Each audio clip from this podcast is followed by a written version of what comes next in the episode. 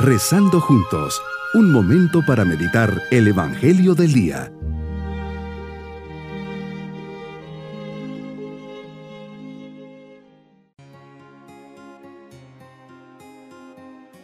Hoy martes de la décima segunda semana del tiempo ordinario les envío un saludo y mis oraciones esperando se encuentren muy bien.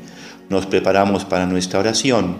Jesús, gracias por este momento que me regalas para estar en tu presencia.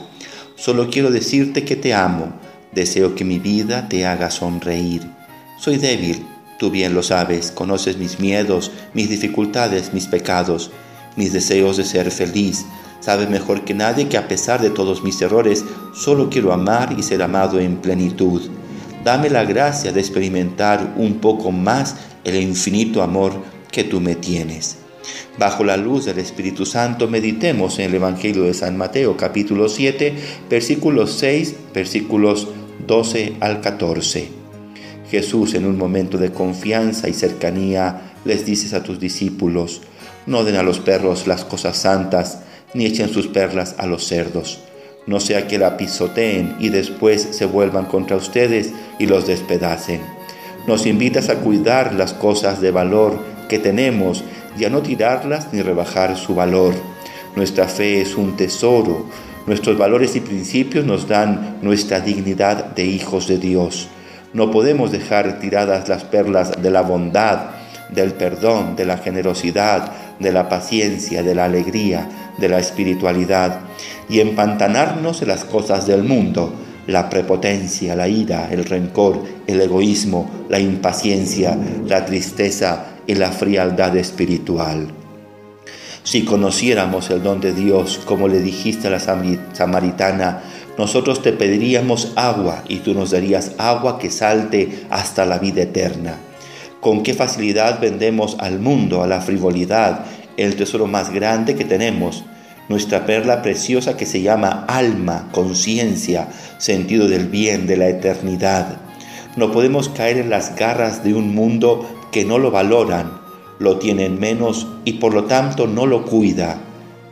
Antes que el alma está pasarla bien, vender el alma por el placer del momento y de la carne. Qué terrible.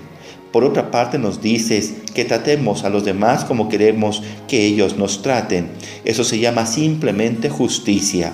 Valorar a las personas, no enjuiciarlas antes de tiempo, no ser prepotentes ni secos en el trato con ellas. La ley del amor se resume aquí. Jamás menospreciar a nadie, no juzgarlas, no criticarlas, no burlarnos de ellas. Con toda sinceridad y sin muchos rodeos les respondes, esfuércense por entrar por la puerta que es angosta, pues yo les aseguro que muchos tratarán de entrar y no podrán. Señor, me enseñas que la vida cristiana no es fácil y así lo he comprobado a lo largo de mi vida. Realmente ser cristiano es ser un héroe. Requiere una gracia y una fuerza especial. Que tu mano nos acompañe, guíe y fortalezca pues los enemigos que tengo son fuertes y no paran, el demonio, el mundo y la carne. Nos dices gráficamente que hay que tener prudencia al hablar, al proponer las cosas de Dios, pues no todos están dispuestos a acogerlas y recibirlas como se debe. Nos alertas a no profanar las cosas santas. Por otro lado, contrapones dos caminos. Uno nos lleva al reino de Dios y el otro nos aleja de él nos pide ser prudentes y veo que podemos no serlo en el celo por darte a conocer y en el, en el entusiasmo al querer compartir las experiencias y vivencias espirituales. Prudencia que no es respeto humano, ni temor, sino la sabiduría que no, no expone ni propone algo que es muy valioso ante quienes lo van a despreciar y maltratar. Jesús, sé bien que la puerta es estrecha que el camino es difícil, veo mi vida y me entra un poco de miedo porque muchas veces prefiero mi comodidad. Muchas veces me conformo con una vida mediocre, tibia, indiferente. Tantas veces me olvido de ti y otras tantas no vivo el mandamiento del amor. Señor, no vayas a cerrar la puerta del reino de los cielos estando yo fuera. No quiero quedarme fuera, tocando sin que me abras o me rechaces Qué duro sería escuchar de ti, no sé quién eres.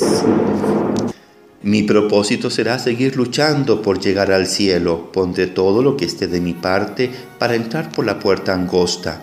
No me conformaré con vivir en la mediocridad. Creo que puedo cambiar, pero no puedo solo. Dame tu gracia y tu luz para que sepa dónde caminar y cómo hacerlo. Mi esperanza es llegar al cielo. Mis queridos niños, Jesús nos dice que tenemos que ser buenos luchadores de nuestra fe, que tenemos que caminar hasta llegar por una puerta pequeña, que será la que nos haga entrar al cielo. Vale la pena todo esfuerzo, sabiendo que tenemos toda una vida para alcanzar este gran premio. Pidamos al Señor su bendición. Y la bendición de Dios Todopoderoso, Padre, Hijo y Espíritu Santo, descienda sobre todos nosotros. Bonito día.